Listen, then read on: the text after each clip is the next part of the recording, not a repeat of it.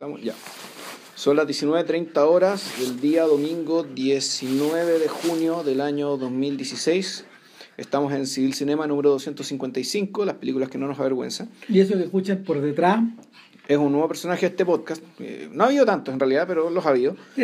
Eh, es- se llama Benito, es un perrito pug de aquí nuestro compadre Ramírez. Ah, exactamente no es mío, es de mi hermana, pero hoy día estamos de guardianes del Estamos cuidando al bicho aquí. Se porta como las pelotas en todo caso. Bueno, Pero tiene carisma, como todos los perros. sí, entonces, y como tiene, no tiene ñata, van a escuchar un, perro que jadea así. con- Eh, Porque no tiene nariz el weón, respira raro. Bueno, el, bueno, el tema es que estamos en dos- el, Pero no ladra. Eh, esperemos. Eh, estamos en el do- 255, como decía, y esta edición trata de la película colombiana El abrazo de la serpiente, película del año 2015 que eh, logró la nominación, llegó a la lista corta del Oscar, la, película, la mejor película extranjera, de que se entregó, o mejor película en idioma extranjero, en idioma, en idioma no inglés, que se entregó en febrero, fin- en la última semana de febrero de este año, donde no ganó, ganó la película húngara, ¿no? Sí, pues, eh, Son of Son- Saul. Son of Saul, ganó Son of Saul. Que no hemos visto todavía. Tampoco hemos visto, no sé si la vamos a ver, qué sé yo. El Oscar, bueno. Eh, bueno, el tema es que esta película eh, efectivamente fue. fue puta, leyendo sobre la película me encontré con que la prensa colombiana le dio harto bombo a esta película. O sea, cuando, cuando se. Quedaron todos muy impresionados. O sea, básicamente parece que es un hito, digamos, la, la historia de, de- de- en la historia de su cine. ¿Cachai? Fue como cuando aquí no llegó tan bien. pues. Más o menos comparable, ¿no? Sí. Sí, eh, lo, lo que ocurre, lo que ocurre en particular con el abrazo de la serpiente es que, a ver, ni Vilchen ni yo conocemos demasiado de la historia del cine colombiano, No, poco y nada. poco y nada, pero, pero la, lo que, lo que, lo que separa esta película de, de, por ejemplo, no sé, de la gente de Cali a finales de los 60 y a principios de los 70, o, o, de, la, o de la gente que logró alguna notoriedad en los 80, ah, alguna notoriedad de hecho eh, bien marcada por el interés de algunos europeos, de algunos gringos en el tema narco, por ejemplo. Ya. La Virgen de los Milagros, ¿cachai? Esa clase de películas que están filmadas en Colombia, Sí. pero que en esencia no son, películas colombianas. O sea, el- Digamos, la Virgen, la Virgen del Milagro era como las pelotas. la Virgen de los Sicarios, perdón. Eso, la Virgen de los Cigarios, sí, era como las pelotas. Claro. Habría que leerse el libro, parece que el libro es choro, pero bueno. Ya. Puta, es complicado porque una de las cosas que hacía insoportable la película era, el, el- era Vallejo. El personaje Vallejo, el alterejo Vallejo. Ah, ¿Cachai? Así como estaba como estaba mostrado en la película, que yo no- tengo nada contra Fernando Vallejo, nunca leí un libro suyo, digamos, ¿cachai? pero para efectos de la película propiamente tal, el, una de sus debilidades, creo yo, era, era ese hablante, esa, Bueno. ese personaje, esa, esa como lucidez infinita y ese desgano y autorreferente, bueno, era, era muy cansado. como personalidad pública es bien estridente. Sí, yo soy un tipo bien odiado. Súper, y, y, eh, es estridente en el sentido de que Welbeck, por ejemplo, puede ser provocador. Eh, ha tenido unas polémicas más o menos grandes en algunos momentos con distintos presidentes, por ejemplo. Además que es un intelectual público bastante respetado. Eh, Luis Ospina, precisamente, uno de estos tipos de Cali, eh, tiene varios documentales con Vallejo. Ya. Más allá de que se caigan bien, de alguna forma era inevitable que estos dos sujetos se toparan. Y bueno, y lo tercero que ocurre es que eh, en paralelo, en paralelo, aparte de, aparte de, de, de, de- esto que mencionamos, también está la influencia García Marquiana, más allá de que haya sido importante o no el cine que se generó Claro. en torno a él, que la verdad es que no es muy importante. ¿eh? No, Eh, ya si yo con películas colombianas, aparte de La Virgen de los Sicarios, que como bien dijimos, en realidad es una película que transcurre en Colombia, pero podría, no, podría no ser colombiana y no se nota. Eh, yo vi una que me acuerdo de un ciclo que dieron en la Católica, de cine latinoamericano, y tocó que la, la película que fue ese día era colombiana, se llamaba La Estrategia del Caracol. que ese es el otro título importante ¿Mm? en los últimos 20 o 25 años. O sea, realmente importante. Que es una película así, una película chora, tampoco me sirve una obra maestra. No. Era una película que estaba medio filo entre como comedia de costumbres, que era medio neorrealista, pues era, era- la estrategia del caracol era, era sobre básicamente el drama de la gente que del- de- puta, ahora le llamaríamos ocupas, pero en realidad no son ocupas, porque se trataba de, no eran agrupaciones de punkis ni anarquistas, sino que eran familias enteras que eh, vivían en cités, en, en, en, edificios abandonados antes de ser eh, edificios abandonados. Entonces, un propietario X, digamos que no sabía que tenía esa propiedad, y la gente llega y se va a ir para allá. Entonces, claro, este, este drama trataba sobre este, este grupo de gente. Y los tipos que, los dueños que se enteran de que está, bueno, que está esta gente en esa, en esa propiedad y no la pueden ocupar porque están, está siendo ocupada. ¿Y la estrategia del caracol es meterse es meter la cabeza dentro del caparazón? No, no, la estrategia del caracol, si mal no recuerdo, era que, eh, que la comunidad se mantiene y logran cambiarse de casa a otro terreno igual. En el fondo, cuando ah, el caracol deja botar la concha, okay. pero ellos siguen siendo el mismo. O sea, ellos no son su concha. Y lo mismo que esta comunidad, en el fondo, termina siendo una comunidad independientemente del lugar físico en el que se encuentran, sino que ya se van, se van a otro lado, pero todos se van todos juntos. Se llevan la vecindad todos juntos por otro lado. O sea, se, se, llevan, digamos, su cultura, su subcultura se la llevan con ellos.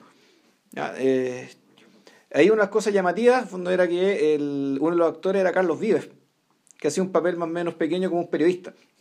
Que está reporteando esta toma y y claro, en, el, tú decís, la premisa no es muy distinta de la, de la premisa del Bruto, la película de Buñuel. Ah, no. Que se trata, digamos, efectivamente de cómo un, un, un dueño de un, de un, barrio contrata al Bruto, digamos, para, para amedrentar a, los, a, a la gente que vive en este sitio.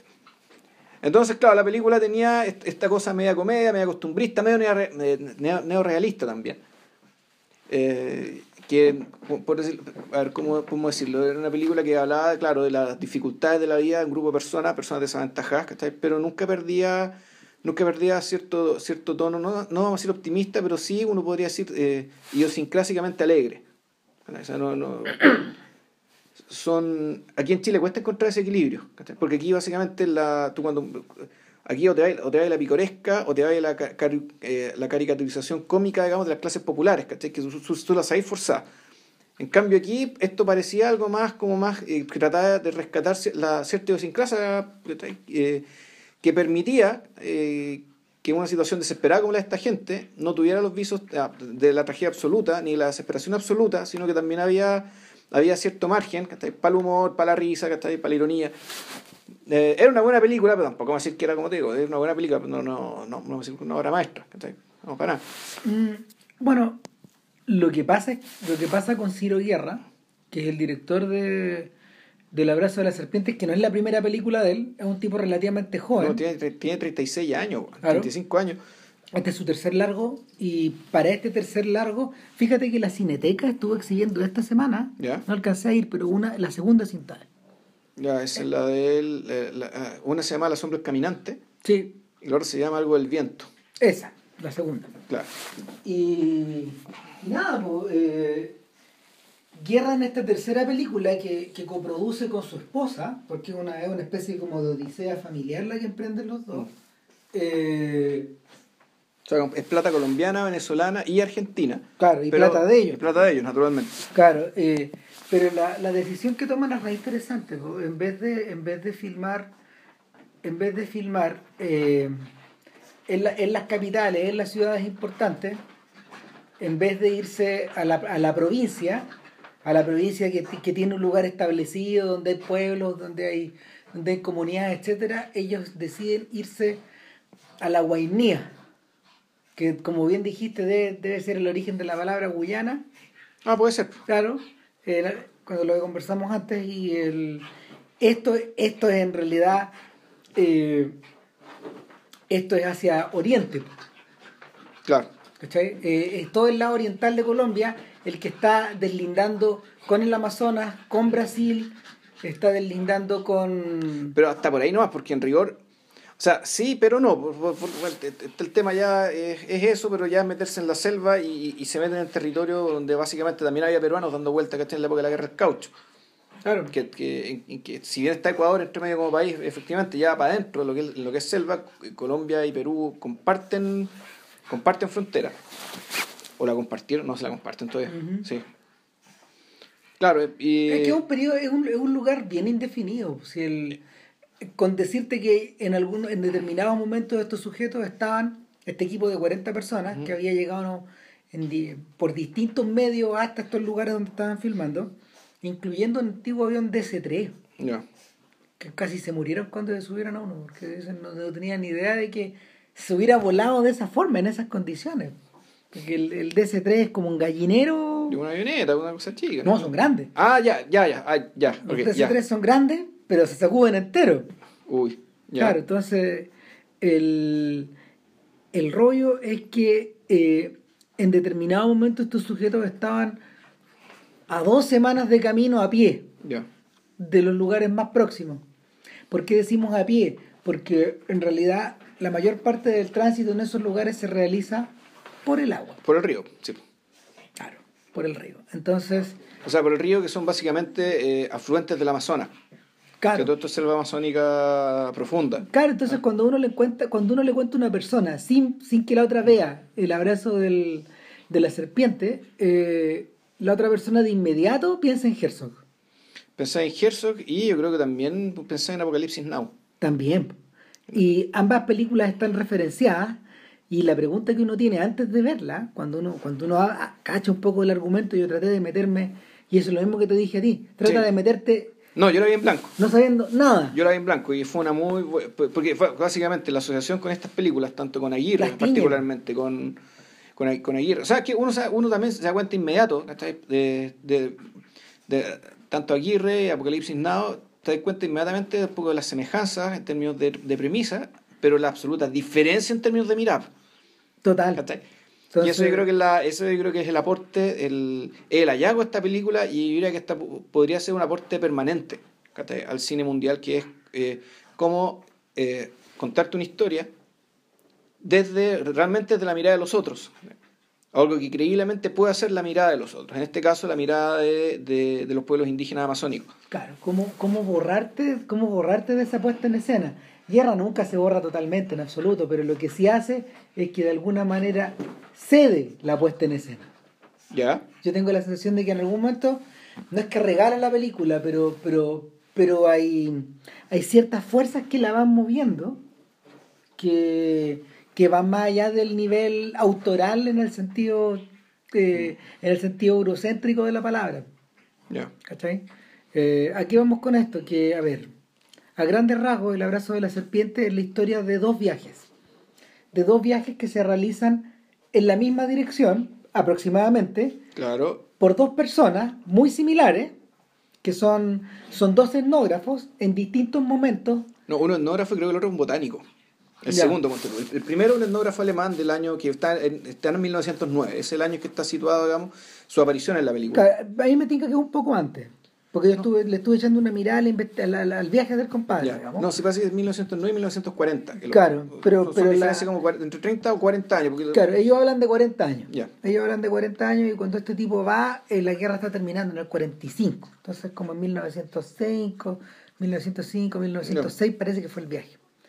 Y, y lo que ocurre, bueno, el, el primer, el primer sujeto, este alemán, eh, Una, una- Grimberg Koch, ese es el apellido. Un de- un- etnógrafo alemán cuya, cuyo- cuya cita es el epígrafe de la película. Claro. Y en el epígrafe básicamente te dice que él entró a la selva y va a salir de ella convertido en un hombre completamente distinto. ¿Ya? Es- Ese es como la- el fondo de... Ya el, el epígrafe lo que te dice es que la, la experiencia de, de habitar ese lugar es una experiencia, claro, completamente transformadora. podría asimilarse a lo iniciático. Pero pero donde, y ahí también, uno, uno- me acordé inmediatamente de la película chilena de Torres, de Torres Leiva, la, la, que- la que filmó en Valdivia, la, esta, la del Sí. el árbol, la, el, el árbol la lluvia, digamos, que está donde, donde si bien la película no, es de un- no se trata de un viaje, pero sí hay mucha cámara de traveling, o sea, mucha cámara que, que el movimiento de cámara te habla del viaje.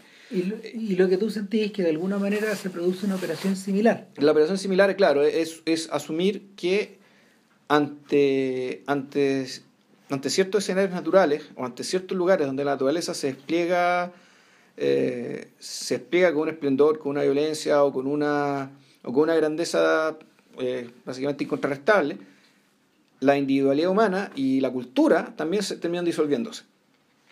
Eh, que es un poco, que es un poco también, digamos, que lo que, lo que, que un poco también, eh, eh, puta, David Lean también trata eso. De, de- de una otra manera. David, David Lean yo creo que es un tipo que, que sus películas, que está en La de Ryan, en, en El Río Kwai, en y Los de pri- principalmente, El, básicamente el, explorar el tema este de la, de la disolución personal y cultural ¿cachai? Puta, ante, ante este tipo de fuerza. El pasaje de la India también, pero ya no, no frente a la naturaleza, sino más bien frente a otra cultura. Lo conversamos que era una... Mm, cuando hicimos el podcast de Lorente Arabia, que en el fondo es algo compulsivo en Lin. En, la, en toda la segunda parte de su obra. Que está esta sensación de que el personaje en determinado momento se siente atrapado por la realidad que lo rodea. Y la realidad te supera, y la realidad es superhumana. Claro, y te, sobrehumana. claro, no, y te transforma, pues, O sea, el, el, el, la persona que sale escupida de ahí, porque esa es un poco la expresión, ¿sabes? el fondo que la cuestión, te vas a meter a un lugar, este lugar te traga, te mastica, y te escupe, te escupe y, lo que devuelve, lo que escupe, es otra persona. Y, y es bien interesante que esto lo haya hecho un tipo, claro, que, que, que es un ciudadano de un, que es ciudadano un imperio. Eh, y un imperio que, es como la paradoja, ¿no? Este del imperio que en el fondo el imperio que hace, tragarse al mundo, El imperio se traga al mundo y sin embargo sus individuos, al menos los, menos los más atentos, los más interesantes, eh, son, son ellos los tragados por los lugares que este imperio se quiere ir comiendo. Y son devueltos, convertidos en otra cosa, en otro tipo de ser. Nada, entonces lo que, ocurre, lo que ocurre en este par de viajes es que estos dos sujetos son guiados por la misma persona. Claro. En dos momentos distintos de su vida. Ahora, esta persona es, bastante particular, porque es un sujeto que es un indígena que no vive en comunidad, que vive solo, eh, marginado de alguna forma, tiene fama de chamán, lo van a buscar eh, periódicamente para que solucione ciertas cosas. para, que, para, que, sane algo, para que encuentre una planta. Y, y, pero este sujeto, este sujeto ha, jurado de su comunidad. Y lo mencionan en algún momento. Este sujeto está siempre aparte. Claro, incluso... Se lo tilda de loco en algunos momentos. No, no incluso en, en algún momento también parece entender de que su comunidad ya no existe de que el momento se separó de esa comunidad, su comunidad fue exterminada, por lo tanto él es el último que queda. de lo que fue de lo que fue su comunidad de lo que fue eh, también su forma de mirar el mundo su forma de referirse a las cosas digamos, toda esta tragedia digamos del genocidio que nosotros también conocemos particularmente en el extremo sur de Chile. Claro. Ahora es, bueno que lo menciones porque yo que vi el botón de nácar tú no lo has visto todavía cierto no pero se puede arrendar por por 4 dólares en el, sí por por DF creo que tiene una sí creo que sí. Eh, bueno, el, el, rollo es que ese tema lo toca Patricio Guzmán en el botón de nácar, pero se cae. Ah. Y no. Se pega, se pega el guatazo, no, no, no, logra, no logra hacer la conexión como lo, como lo hace Nostalgia de la Luz. Hay que hacer la anotación porque eso hay que conversarlo más adelante, digamos con lo otro. El asunto, el asunto es que eh, este personaje, este personaje que debe guiar contra su voluntad en ambas ocasiones a estos sujetos. Eh, es que de partida, es que, es que eso ya es interesante porque en, en ambas razones, en, ambas instancias, sobre todo en la primera, el caso que tiene que llegar, porque el, primer viaje tiene que llegar a este alemán del año 1909 que llega con su con manduca, con una especie de esclavo que él liberó y que lo convirtió en su asistente, intérprete eh, y burro de carga y es todo junto, digamos. Eh. y es la persona en la que más confía. Claro a ratos es como su otro yo, a ratos es como su hijo, a ratos es como su, su, sirviente. A ratos su sirviente, a ratos su Sancho Panza. Sí, claro. Y, y Greenberg Koch, que es el apellido de este, de este etnógrafo, eh, llega mal, llega enfermo. Llega enfermo, casi moribundo. Entonces, el, el tema es que le, este chamán ya le dice, ya de partida yo no, no, no voy a llevar un blanco. Entonces le tienen que explicar, puta, este no es un blanco que anda buscando caucho, sino que este es un hombre muy sabio, que sería el equivalente a nuestros chamanes, nuestros ancianos más venerables. No puedes dejarlo morir. No puedes dejarlo morir, tú, tú, tú. Y ya desde, desde, la, desde la decisión que toma el que, que toma ¿cómo se llama? Eh, Tenía un nombre así, un nombre parecido así a Calafate, un nombre eh, más o menos de ese tipo de estructura. Y este chamán no quiere pero termina accediendo en cierto sentido por una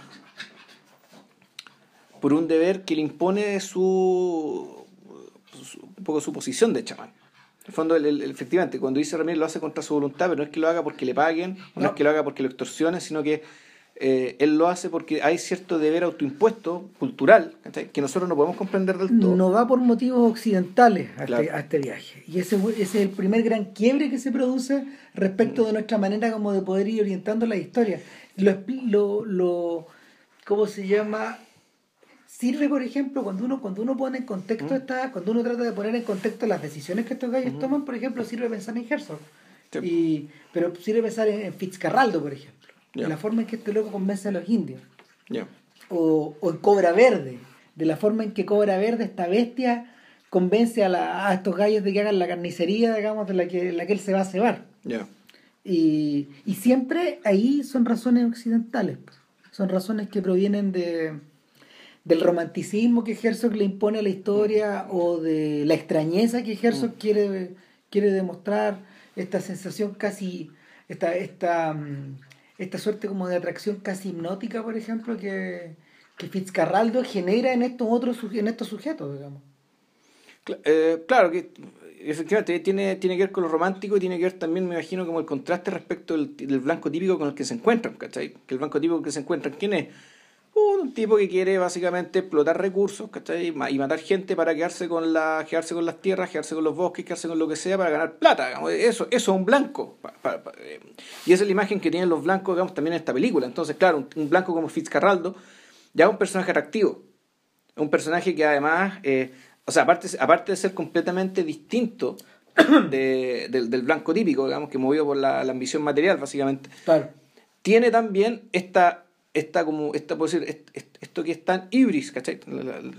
esta ambición desmedida digamos ¿cachai? que las sociedades más tradicionales ¿cachai? como las de ellos yo creo que no tenía mucho lugar o sea este concepto del individuo que eh, de un individuo que inflaba se inflaba inflaba su ego digamos ¿cachai? para realmente terminar copando el espacio era era algo claro era algo más fascinante y para muchos de ellos yo creo que incluso irresistible entonces incluso no podría, incluso no podría estudiar el, el factor colonizador que tenía este tipo de personalidades.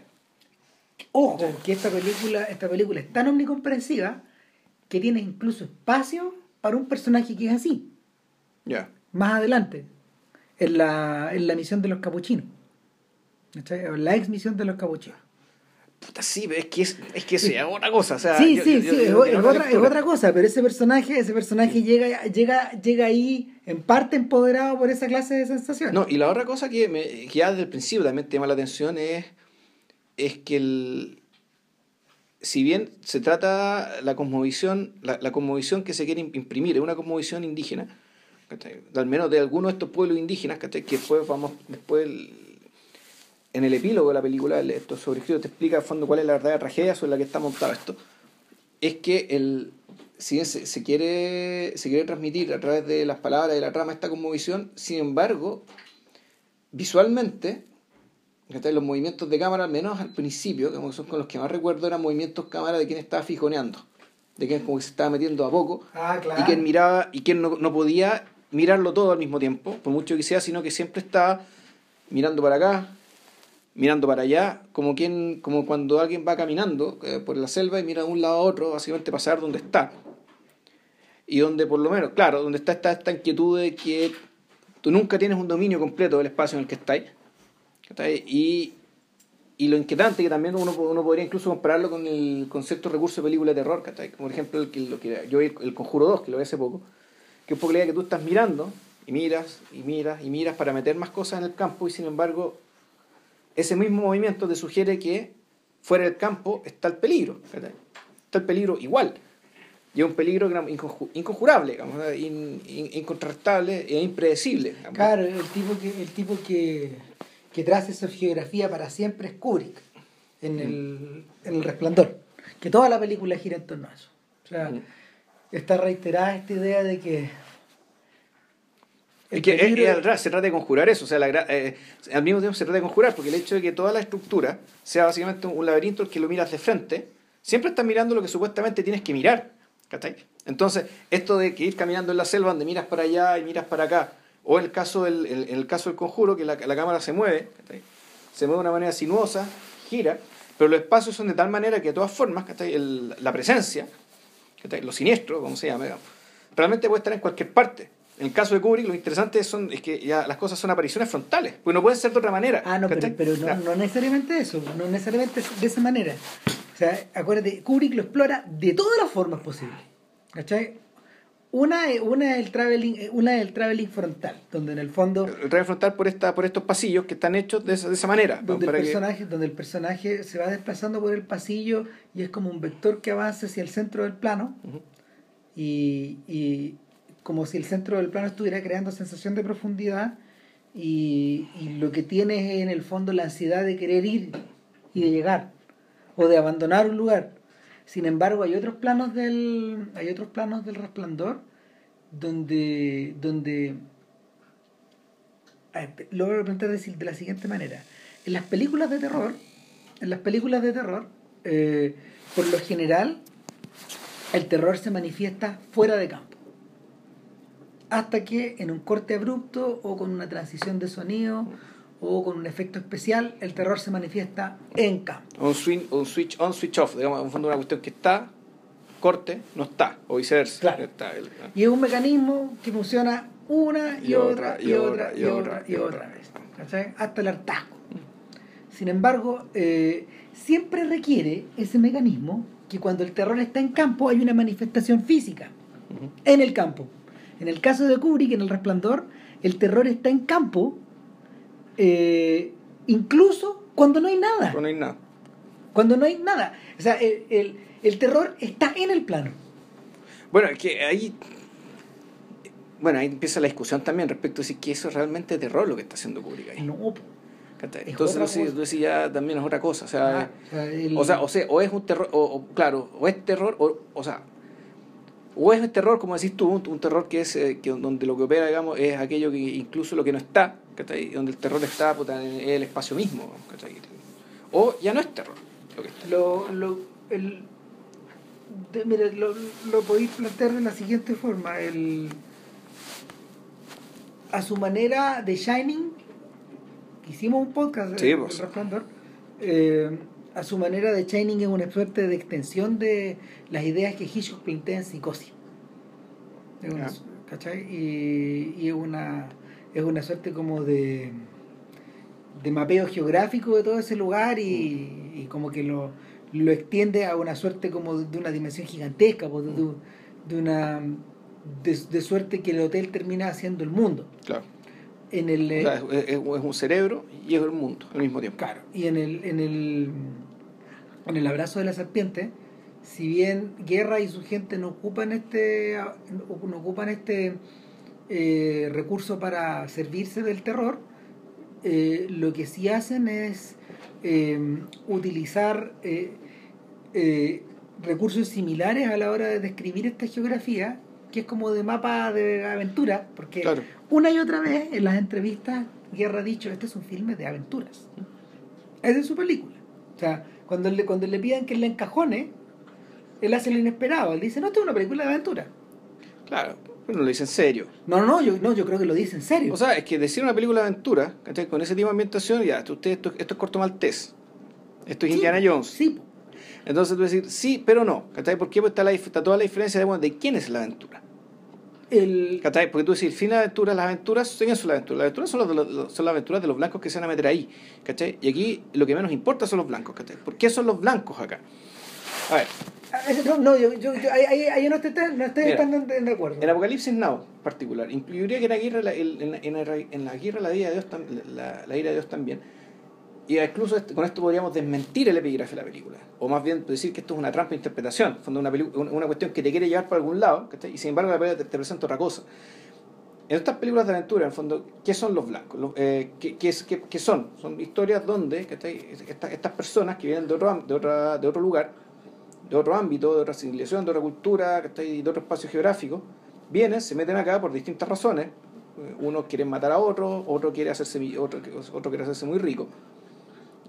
Y claro, pucha, la- el, el hecho de meterse en esto, volvemos, los transforma. Los enloquece en, algunos casos. Los, los vuelve.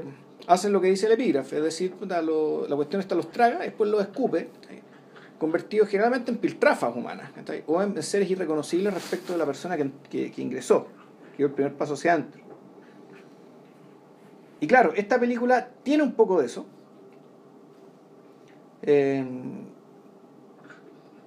eh, tiene un poco de eso y efectivamente están estos personajes blancos los que nosotros seguimos, tenemos un poco que empatizar, ellos además son los testigos de este asunto. Eh, eh, pero no es tan claro, me parece que no es tan claro que el personaje blanco esté ahí para, que, para mostrarte qué es lo que le hace la selva a las personas, porque en realidad los personajes blancos en esta película no cambian tanto. De hecho, y de hecho es tan manifiesto eso que tanto Karamacate, que ese es, el nombre, es el nombre, es el nombre de nuestro chamán. protagonista de la película. Claro, como Guerra y su, y su equipo eh, llegan a identificar a estos sujetos como si fueran el mismo. Mm. Eh, lo dice. Hace 40 años me tocó eh, me tocó guiar a un sujeto a través de a través de estos ríos, a través de estos meandros de, de, de agua y y lo llevé, pasó lo que pasó, y sin embargo regresó. Claro. Volvió y tengo que hacer el mismo viaje otra vez. Es que ese, bueno, que ahí está el tema. Para nosotros es obvio que, que la historia es lineal, que hubo un origen del mundo, que de ese origen salió ciertas especies, que esas especies evolucionaron, que en algún momento eh, llegó Cristo y Cristo murió una vez y no volverá a morir, digamos, y todo lo que va pasando es básicamente un solo, un, solo relato, es un relato lineal, y un relato lineal que va desde, eh, desde la célula más insignificante, digamos, hasta quién sabe qué, hasta conquistar el universo completo en algún momento, quién sabe, no, tenemos idea. En cambio, pues, eh, lo que te transmite esta idea es que, bueno, las personas que, estas personas que a su vez, en cambio, dependen de los ciclos, probablemente, de los ciclos naturales para vivir. Eh, y no es que sean agricultores, ni siquiera tienen con la agricultura, esta gente son nómades, ¿cachai? De hecho, eh, una cosa impresionante es que Caramacate tiene el cuerpo que debería tener un cazador recolector. ¿Sí? Piernas muy gruesas, por el hecho de caminar mucho, pero absolutamente nada de grasa corporal. ¿Por qué? Porque efectivamente comen lo que necesitan para vivir. Eh, muy bien formado porque efectivamente los cazadores recolectores en general tienen una, dieta bastante variada, bastante más variada que los primeros agricultores y que la mayoría de los ciudadanos, digamos, no lo sabemos nosotros en Chile. Eh, esta gente vive una vida, su mundo es cíclico. Entonces es lo más, es lo más entendible del mundo, digamos, que Que dos circunstancias similares, ¿cachai? Por el fondo están pensando que, bueno, aquí esto es como otro día. Un día llega después de otro, un año llega después de otro, un, un gringo llega después de otro. Digamos. Sin embargo, hay algo que cambia. Y es él el que cambia. Él es el que está cambiando. Y cuando uno, cuando uno ve, cuando uno ve al joven Caramacate, este sujeto que es un, que es contestón, que es agresivo, que, que, que, se aísla, que, que de alguna forma, de alguna forma se manifiesta, se manifiesta choqueado con todo lo que, con todo lo que tenga que ver con los blancos, pero también con toda la, con toda la transformación que está experimentando su propio, sus propios pueblos, porque aquí son varios, son varios pueblos indígenas que están eh, en comunicación. Claro, pero son pueblos distintos, que tienen, y, tienen idiomas distintos, son, son, dialectos distintos, idiomas o dialectos distintos. En la película se hablan cuatro dialectos, sí. por lo menos. Y eh, también hay un, también lo voy a notar al respecto de eso, de hecho, eh, del galimatías que que la película es, en sí misma. Y el, el otro tema es que eh, este señor que recibe a, que recibe a Evan, que es el que el segundo gringo, que, el segundo, que, un este americano. creo que un botanólogo, un botánico, digamos, estadounidense. Eh, y que está utilizando los mismos diarios de viaje, los mismos mapas, los mismos testimonios que hizo que, que, que, que comunicó Theodor Greenberg Koch hacia afuera, hacia afuera. Y lo notable es que él ni siquiera salió de la selva, porque él, él, él, murió en la selva y fue Manduca, este, este, este, criado del que hablamos, el que mandó todos sus cuadernos y sus textos a Alemania, y ah. ahí fue, los libros fueron editados y eso se convirtió en una especie de South American Handbook, digamos, un libro guía para la gente que llegó, que quiso hacer los viajes después. Claro, y el, el este, este, este, este mm, este chamán ya envejecido que tiene que recibir a este otro gallo, digamos, eh, es un personaje que asumí, a, a, su vez también es un personaje que está decadente. O sea, ahí hay una, hay una doble, hay una doble degradación o de, de, deterioro en realidad, más que degradación, un deterioro. El deterioro doble viene por un, por un lado por la edad, porque el señor ya está olvidando las cosas. Claro, eh, está senil. Está, está, está entrando en un proceso de senilidad más o menos acelerado, lo que es una catástrofe ¿cachai? para una cultura donde no se escribe y donde todo funciona con la memoria. Sí. Entonces, él, él, eh, todo lo que él tiene es transportable, digamos, es su memoria. En ese sentido, puta, aquí también, Versus Sala. Mm, Otra película que hemos hablado mucho y creo que en algún momento hay que hacer un podcast de esa weá. mm, sí. Porque cada, cada- cuando encontré, encontré con el tema de la senilidad, puta, siempre volvemos a ver su sala. Siempre terminamos mencionando ver su sala. Eh, bueno, y aquí está, eh, por un lado, ese deterioro, el deterioro intelectual de la senilidad, pero por otro está el hecho de que él, por haberse aislado, y esto, de, esto es como visión absolutamente indígena, él se convierte en una especie en Kuyawakaki o algo así, tiene una palabra para referirse a aquellos espíritus, que, a aquellas personas que por el hecho de estar sin la comunidad, por el hecho de vivir solo, y de no, de no establecer relaciones y en cierto sentido también no aprender de los otros o olvidar cómo es el trato con los otros, se caracteriza a sí mismo con una especie de cáscaras, unos espíritus vacíos, unas cáscaras que ya no tienen, no tienen sustancia. Son despojos humanos. Claro, entonces uno puede decir, bueno, tal vez es, es, es el mismo proceso, pero no es, es doble porque eh, una persona puede volverse senil estando en contacto con otro, digamos, en cambio, no, este, este está senil y más, en- y para colmo, además, su aislamiento lo convierte en, en no en un no humano, pero una persona, en algo distinto del humano habitual. Yo a Porque- rato pienso que es una suerte de espectro, un fantasma. O sea, es, es, es Un hombre vacío. O sea, es que, claro, uno trata de hacer la explicación psicológica. la teoría psicológica- Chuyakaki. Un chuyakaki. Esa es la palabra. Chuyachaki. Chuyachaki. Chuyachaki, ahí está. Y, claro, el punto es que una vez leí un artículo eh, sobre eh, las distintas experiencias de personas que estuvieron muchos años en confinamiento, viviendo solas, sin, el, sin tener contacto humano por periodos muy largos, pero efectivamente son personas que cambian, que se convierten en otras personas. Por el hecho muy simple, el hecho de que uno, cuando uno es, uno es también para, lo- para, para el otro, para los otros. Llega un tiempo en que uno es para uno mismo, pero ese uno mismo es, es, lo más cercano que uno tiene del otro. Pero cuando el otro ya desaparece por mucho tiempo, ese ser para uno mismo tampoco, tampoco, tampoco existe, ¿cachai? Porque Acuérdate, acuérdate lo que pasa en el Inmortal de Borges. No puedo, acordar- no puedo recordarlo porque no lo he leído. Ah, bueno, es un cuento de la ley. Y, y claro, pues, el- el- en las distintas fases, en las distintas fases que atraviesa el inmortal, que es Homero en el fondo, el, el personaje. eh, el, De Real Homero. de Real Homero, Ya, claro. no. el- eh, o sea, Borges lo imagina como si fuera, como si Homero fuera un sujeto real, digamos. Y en algún momento el, este, este inmortal hubiera sido testigo de todas estas cosas y se hubiera convertido en una suerte de cronista. Lo que pasa es que finalmente, no sé, pues, para los efectos de Borges, para los efectos de Borges, él, él- Borges se vale, Borges se vale de, de, de estos arquetipos finalmente. No, no, no, no, no es que yo le esté dando un spoiler al fin. Ya. Porque, porque el- la estructura arquetípica de esta historia funciona de esa manera. Y claro, hay momentos en que él se olvida de sí mismo. Ya. O sea, precisamente en los instantes donde él no comparte con nadie. O donde él tiene que aprender otro idioma y se transforma en Mm. otro. Y, si, y hay una suerte como de sustitución que, que ya no tiene, es, es superior al nivel de la personalidad. Claro, si mal que mal, cosas como el nombre, tu nombre, tu nombre no es para ti. Tu nombre es para que los otros te reconozcan, Claro. para que los otros sepan quién eres, para que tú respondas cuando, cuando ellos te llamen. Entonces, claro, cuando llega un momento en que los otros no están, ¿para qué carajo tenéis nombre? Que es lo que, Claro. que de las cosas, primeras cosas que te define. Y, él, y, y, y el, de ahí se desgrana, de hecho, uno de los momentos más vergonzosos de la película. O sea, que, que es cuando Evan se ofrece a hacerle una comida a este tipo, que es una comida típica de ellos, porque el tipo dice, "Me- tengo hambre, ¿me puedes hacer tal cosa? No sé, ¿me puedes hacer una carbonada? No, que sabéis que ya no me acuerdo cómo se hace. Bueno, yo te hago una. Yo, yo- la hago yo. Te la hago Claro. yo. Y, y ya ese es el último de los insultos posibles. O sea, si, si, el, si el gringo en el fondo es el que te está cocinando tu propia comida, eh, cagó todo.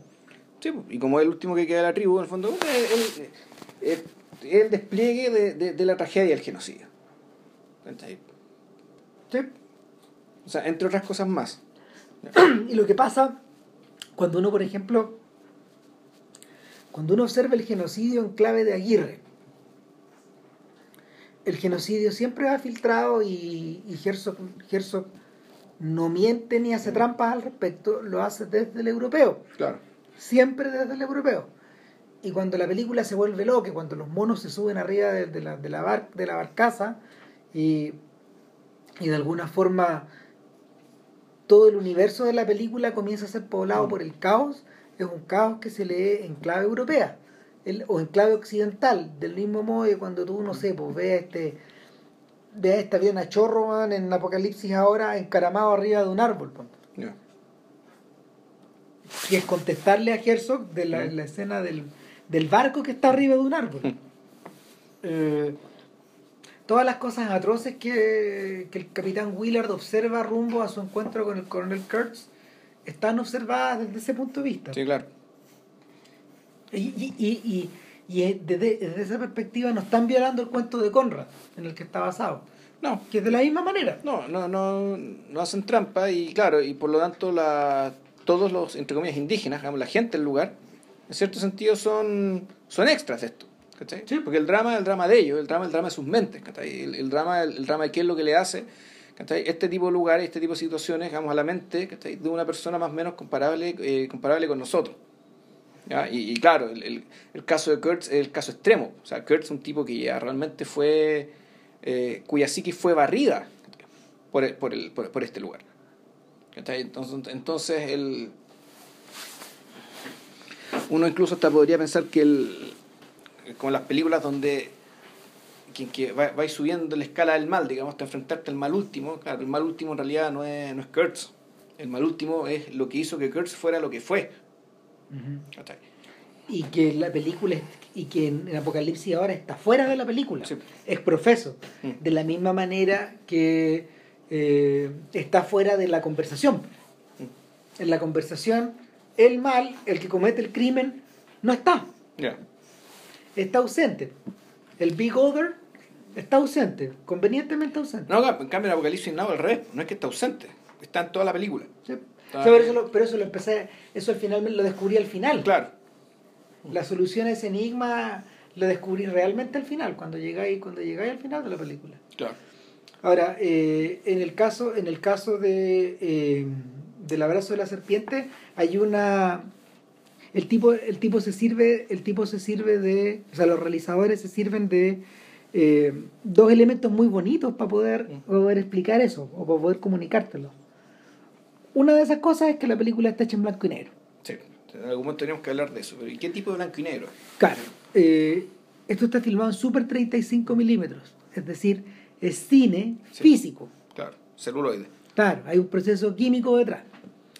Eh, ¿por, qué, ¿Por qué está filmada de esa manera y por qué fue filmada en blanco y negro? Eh, cuando le consultaron a Guerra, Guerra contestó lo siguiente. Guerra dijo, eh, los únicos testimonios, los únicos testimonios visuales que existen de esta gente son las fotos. Son fotos en blanco y negro. Son fotos en blanco y negro que sacó Koch Greenberg y que sacó Evan Schultz.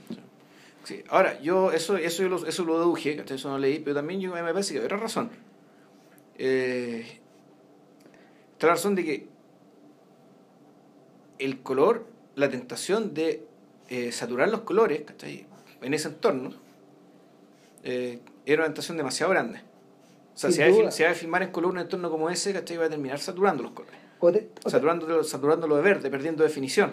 tenéis que ser, o, o tenéis que ser Vittorio Storaro. Claro. Que cuando uno, cuando uno ve, cuando uno ve Apocalipsis ahora en el cine o cuando uno la ve en alta definición, ahí tú cachai, pues, que los, los, los, los hue, los, los gamas de colores de, de Vittorio Storaro en la selva son todas distintas. Ya. Y está buscado de esa manera, etcétera, etcétera, etcétera, etcétera.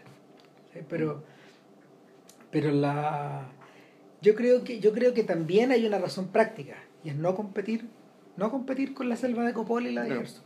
No competir. No, y aparte que está, está- también está lo otro, es decir, una, una película que una película que te muestra en todo color, digamos, algo tan exuberante, cuando en realidad la película se trata de lo contrario, o sea, se trata de la muerte. Se trata de la desaparición de una cultura, se trata de la desaparición de, una, de, de- Claro. de un- de un modo de vida, haría, haría, se haría esto extraño. Entonces, en cambio, con este blanco y negro, que efectivamente, como dicen, el, refleja bastante bien la, eh, los testimonios fotográficos que sobrevivieron de esos viajes. Puta, eso hace completo, hace completo sentido y, Eh, y, y lo otro, pero lo otro que me llama la atención es el nivel de definición. La Impresionante. definición de los detalles. O sea, tú puedes ver cada hoja weón. Cuando, cuando tú lográis trabajar con ese nivel de, de definición en el blanco y negro, eh, la pantalla de verdad se transforma en lo que los gringos llaman silver screen. ¿Cachai? Que está todo, está todo gamado. Es impresionante lo que hace. weón. Eu- Yo creo que, yo creo que debe ser uno de los blancos y negros más bellos del siglo XXI. Junto, curiosamente, junto con una película que también transcurre por lo menos parte en la jungla, que es Tabú de Miguel Gómez. Que Miguel Gómez es de podcast, pero ahí tenemos que decir cuál hacemos, son cuatro. Pero, pero hay gente, los gringos cuando vieron esta película de inmediato pensaron en Tabú. Y pensaron en Tabú porque Tabú también transcurre en dos periodos de tiempo, en dos periodos de tiempo cronológico con, con protagonistas similares, con ¿Y son, y protagonistas son historias parecidas? Eh, es una historia, es como, es como, la, es como el- la premisa de ver a Cetácul, pues, que te básicamente te, te, te cuenta la misma historia dos veces. eh, sí, es la misma estructura. Ya. es la misma estructura y está filmada en blanco y negro también y está filmada en cine. ¿cachai? Pero ahí, ahí obedece a otra razón el blanco y negro. Además lo utiliza, eh, esa película transcurre, por lo menos una parte de esa película transcurre en el presente, Ya. prácticamente, en, en- en el, en el mundo contemporáneo. Entonces, eh, también hay un parentesco ahí.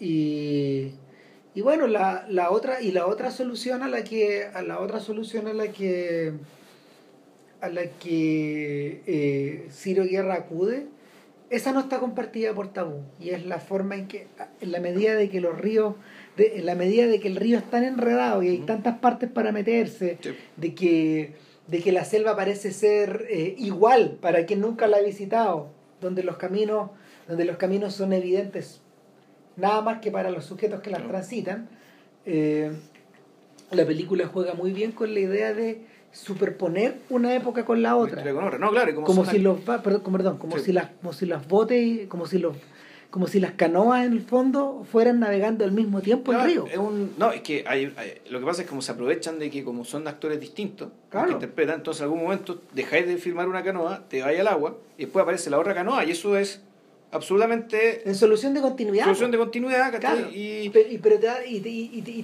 te- devuelve la idea que tú mencionabas de que para Caramacate la vía es circular o sea, es la misma, claro, es, en el fondo sigue siendo parte de una misma historia. Y además se, se genera esta sensación de soft, los soft places, ¿cachai? Que de, de los que hablaba Neil Gaiman, digamos, en, en, en su, Claro. en su Sandman. Sí. Aquellos lugares donde el tiempo el, el, el tiempo se mezcla. pues, Donde, y, y aquí en Chile incluso hay una historia, pues, que no sé si era verdad o no, de una pareja que se perdió en el desierto y se estaban muriendo de sed y los ayudaron unos cabros, ¿cachai? Vestidos, eh, unos cabros con uniforme rojo y azul. claro ¿Cachai? O sea, unos soldados de la guerra del Pacífico lo encontraron y le ayudaron. Entonces, pues, supuestamente, eh, esto es una cuestión que leí por ahí, que o sea, o sea, en la tele, no me acuerdo. Puta, aquí el desierto de Atacama en Chile tiene ice of places, ¿cachai? Donde los soldados de la guerra de hace 150 años, ¿cachai? Puta, 140 y tantos años, se encontraron, ¿cachai? Con unos, un par de pololos que estaban hueando en el desierto hace 10 años. claro entonces el- estéticamente la solución es muy bonita pero también hace cohere- co- hace total coherencia con la historia que el tipo está narrando Sí. Y, y en ese sentido, donde al ir pisando las huellas de los otros, o pisándose las huellas entre sí, eh, es súper sintomático que eso pasa además después de una escena que es muy tensa, pero también es muy, muy elocuente, que es cuando el... Que, también, que son, son las pocas escenas más o menos discursivas, ¿cachai? Donde está puesto, eh, están puestos los valores, por un lado, del blanco, ¿cachai? Y, y- y no está hablando del valor del blanco promedio, sino que del valor del blanco científico, versus eh, lo que pensaban, lo, lo- lo que pensaban digamos, los, los indígenas digamos, respecto a este contacto que es cuando al, al alemán, en, en la fase de la historia, en esta parte de la historia, que trata de alemán llega a un pueblo, y el, y el jefe de este pueblo que lo acoge, donde cuentan Oh. chistes, le, se, se- se queda por la fuerza con su brújula. claro. Y, y, toda la simpatía que se había acumulado en la noche deja de ser tal. Se da toda la cresta, ¿cachai? Porque el, el fondo la escena después devuelve la brújula, la necesito. Y este y el, y el, y el jefe indígena, el de- indígena que le habían explicado de qué servía la brújula, él decía, no, esta cuestión, esta cuestión es para mí, ¿cachai? Y, y ni siquiera necesita justificarse, ¿cachai? No. O sea, él, él se queda con la brújula. Y el, tipo, el, tipo el, el, etnógrafo muy amargado le dice, le dice a Manduca, si les dejo la brújula, esta gente que se, eh, que se orienta, por, las por, las estrellas y por los vientos, eh, va a dejar de entender lo que sucede alrededor de ellos. Es decir, él tiene la perspectiva del museo. Esta gente, que está mejor que siga viviendo como vive porque es algo que no está en ninguna otra parte y tiene valor por el hecho solamente por el solo hecho de existir. ¿Y qué le contesta? No Manduca, sino que le, le contesta eh, Caramacate. Caramacate. Bueno, eres como todos los blancos, El conocimiento debería ser para todos. Y con, eso cierra la discusión. Es decir, el, el, mito además este de que los, eh, de que los indígenas son personas, eh, son personas reaccionarias, retrógradas, que confían de todo lo nuevo, es absolutamente falso. Y de hecho, bueno, el, hay un episodio que, eh, el episodio cuando llegamos al tema de los frailes capuchinos también tiene un poco que ver con eso. Otra parte de este tránsito por el río, efectivamente, el, el Caramacate, Caramacate joven con el alemán y Manduca llegan a una, a una misión a una misión religiosa donde hay, uno, donde hay unos niños vestidos de blanco, túnicas blancas, más o menos como eran las misiones de los jesuitas en Paraguay. Uno se recuerda de inmediato. al tiro de acordar de eso. De aquella película. De, inmediato. Claro. Eh, y, y, y, en la, y, en la, y en retrospectiva, puta, Guerra le, le pega su buen par de palos a la película. Es que ahí es discutible porque los jesuitas siempre fueron eh, siempre fueron más respetuosos y más cuidadosos que al tratar las culturas locales. Mm. Siempre, siempre fueron más inteligentes en eso. A ver, la historia, esta historia no está contada en la película, sino que también está leyendo, eh, la ley por otro lado, digamos, que es que en los indios Yaris, creo que se llaman Yaris, que eran las tribus que eh, vivían en la, en la orilla del, del, río Yaris, que es uno de los afluentes del Amazonas, que están precisamente en esta zona donde transcurre la película. A principios de siglo, los tipos se dieron cuenta y tomaron la decisión de que para poder sobrevivir necesitaban saber español y saber matemáticas. Ahora, no quería decir que querían renunciar a su lengua propia, sino que necesitaban saber español también. Es decir, usar el español como una herramienta de sobrevivencia. Y el conocimiento del manejo de los números, el sistema de manejar los números y realizar contabilidad, ese tipo de cosas, eh, también como una, herramienta de sobrevivencia. Y le escribieron al Estado colombiano para solicitar la ayuda con eso.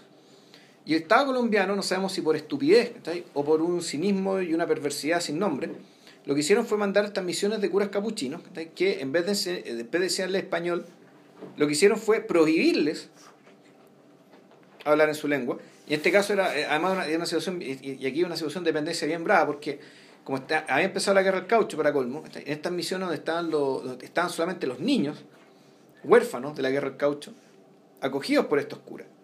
Entonces los niños no tenían ningún poder para plantarse y decir, no, pues nosotros no, no, estos eran niños que estaban siendo obligados por estos capuchinos a olvidar su idioma, les, les cobraban multa, por, eh, y esto sí está en la película, eh, por, por, por, cada vez que hablaban una palabra en Yari, les cobraban multa, les quitaban plata, o les pegaban, o los azotaban, o, o, cualquier castigo. Entonces, el, los personajes protagonistas del primer viaje, el alemán con, con, el, con el joven Caramacate, se encuentran con esta forma estructurada, en fondo de locura, de locura y estupidez ante la cual reaccionan. Ahora, la película, eh, lo triste es que el Caramacate viejo, con el, con el, con el, con el botánico estadounidense, con Evan, se encuentran en el mismo lugar con una forma de locura todavía peor de y más degradada. Mi sensación es que Caramacate lo conduce es profeso hasta allá. Ya. ¿Cachai? Él dice, vamos pasando por un lugar que yo conozco. Pasemos de nuevo. Puta, yo no sé. Yo, ahí, ahí, me queda, ahí me queda la sensación de que él está de que él de que él está de que en alguna, de que en algunas secciones él empuja algunas cosas ¿cachai?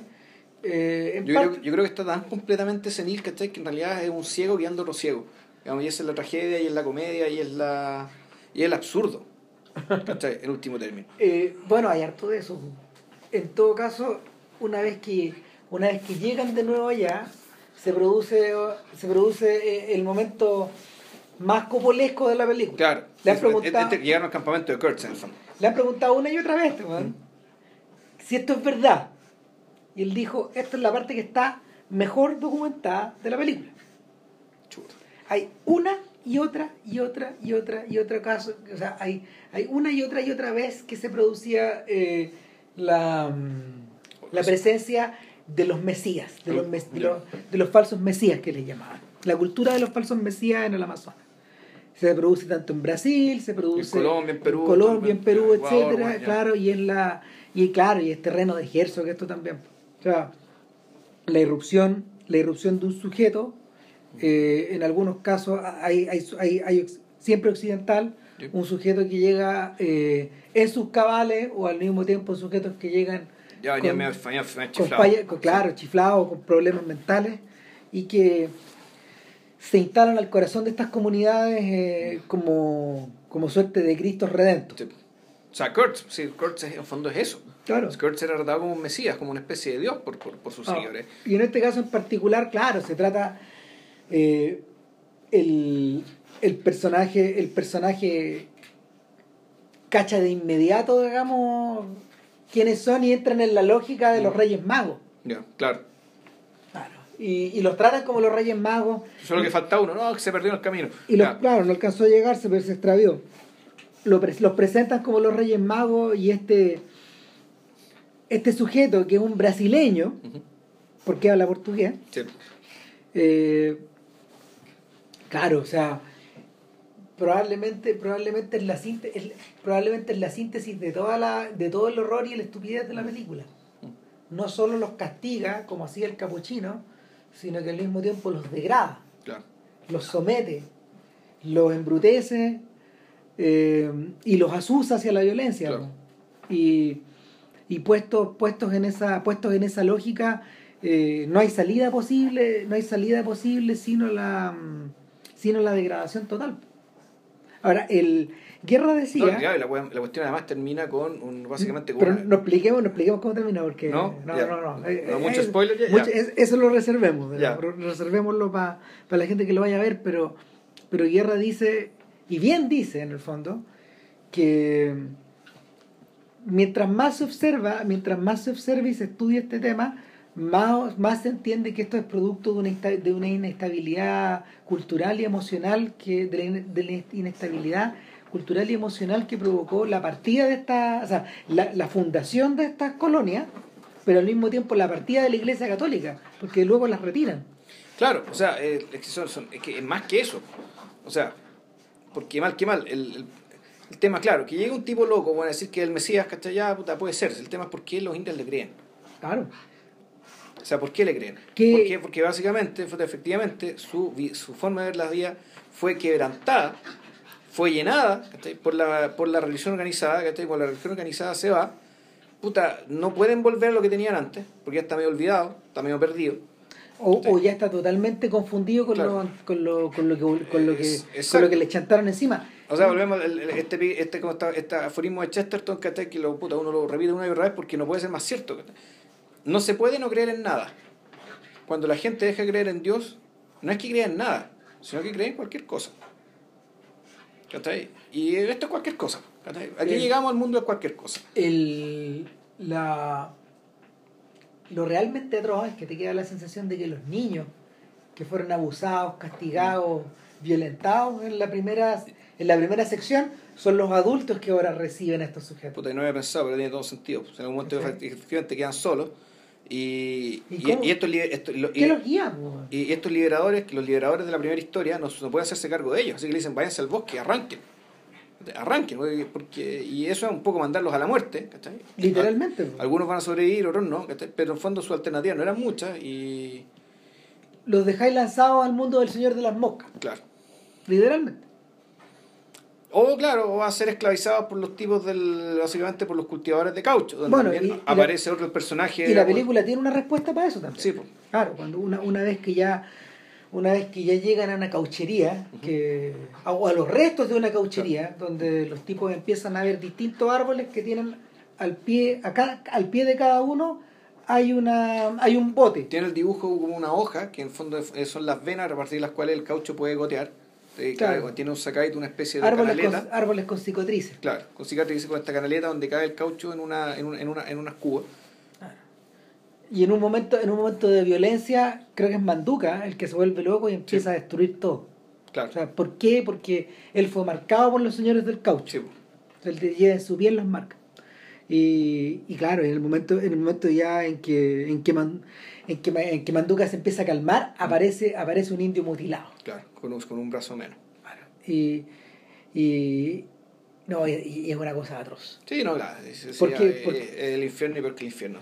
Claro, porque el indio, el indio no le empieza, no, no le empieza a alegar que le que le devuelva, que le, que le, que le vuelva a colocar, que le vuelva a colocar sus botes donde tienen que ir, sino que le dice, mata. Mátame porque por esto me van a castigar con una cosa peor que la muerte. Claro. Y cuando, cuando vi esa escena me acordé de las referencias a la cauchería que, que existen en la literatura de García Márquez. No. Si ustedes se acuerdan de cuando leyeron Cien años de soledad, eh, o cuando se leyeron algunos de los cuentos que tienen alguna referencia a, a marcas históricas, o sea, a, a- perdón, a sucesos históricos de- de- escritos por García Márquez, hay una, hay una cosa que suele, suele repetirse y es que en el fondo el abuelo de este, el abuelo de este loco, de este, este viejo, digamos, él peleó en la guerra del caucho. Ya. Y, y hay una referencia a mm, en 100 años de soledad una persona que fue fusilada dos veces, que Ya. es el abuelo de él. Ya. No recuerdo si el abuelo lo fusilaron dos veces. En el fondo, la idea de García Márquez era demostrar que en este suerte como de mundo de caos y de magia y de confusión en el que vivían estos sujetos, bien te podían matar dos veces. O sea, el primer fusilamiento no funcionó, estabas condenado a la segunda, pero el- pero la, la, la revolución continuó y te salvaste. Entonces, de alguna manera era un hombre muerto caminando. Pero, pero la, la, la atro- las atrocidades a las que estos tipos refieren eh, están muchas veces teñidas o por el absurdo, o por la magia, o por, o por cosas, o por ciudades, o por sujetos que aparecen y desaparecen, que se vuelven invisibles, que de un día para otro tú ya nunca más supiste. El, la No, película... la- Aquí, aquí, en cambio no, porque aquí básicamente es todo concreto, todo, todo concreto, es doloroso, no está teñido por ningún... Es que eso es lo que me llama la atención. Y que además, y, y no, y por eso es tan importante, volvemos al tema de la presencia física. Mira, cuando. ¿Por qué es tan importante el cuerpo de Caramacate? cuando yo escribí la, la, la- la nota para Capital, yo le puse que no era ni realista ni mágica po, para estos efectos, porque Guerra, Guerra busca precisamente lo contrario. Hacia, hacia, el, hacia el final de la película, por fin llegamos a un pueblo que es como los que describe García Márquez en su historia.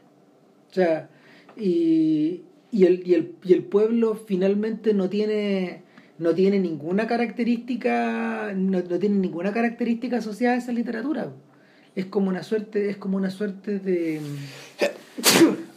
yo me imaginaba que era como la versión colombiana de este de este fuerte que existe en de este fuerte que existe en The Revenant O, o más bien peruana. O- Porque, o sea, es que vais a estar Claro. hay un momento que están en Perú, están, vienen los colombianos, weón, ¿cachai? Usted es peruano, colombiano. eh, da lo mismo, da lo mismo. claro. No, no da lo mismo, están en guerra, Claro, pero pero- todo igual. pero pero da- Claro.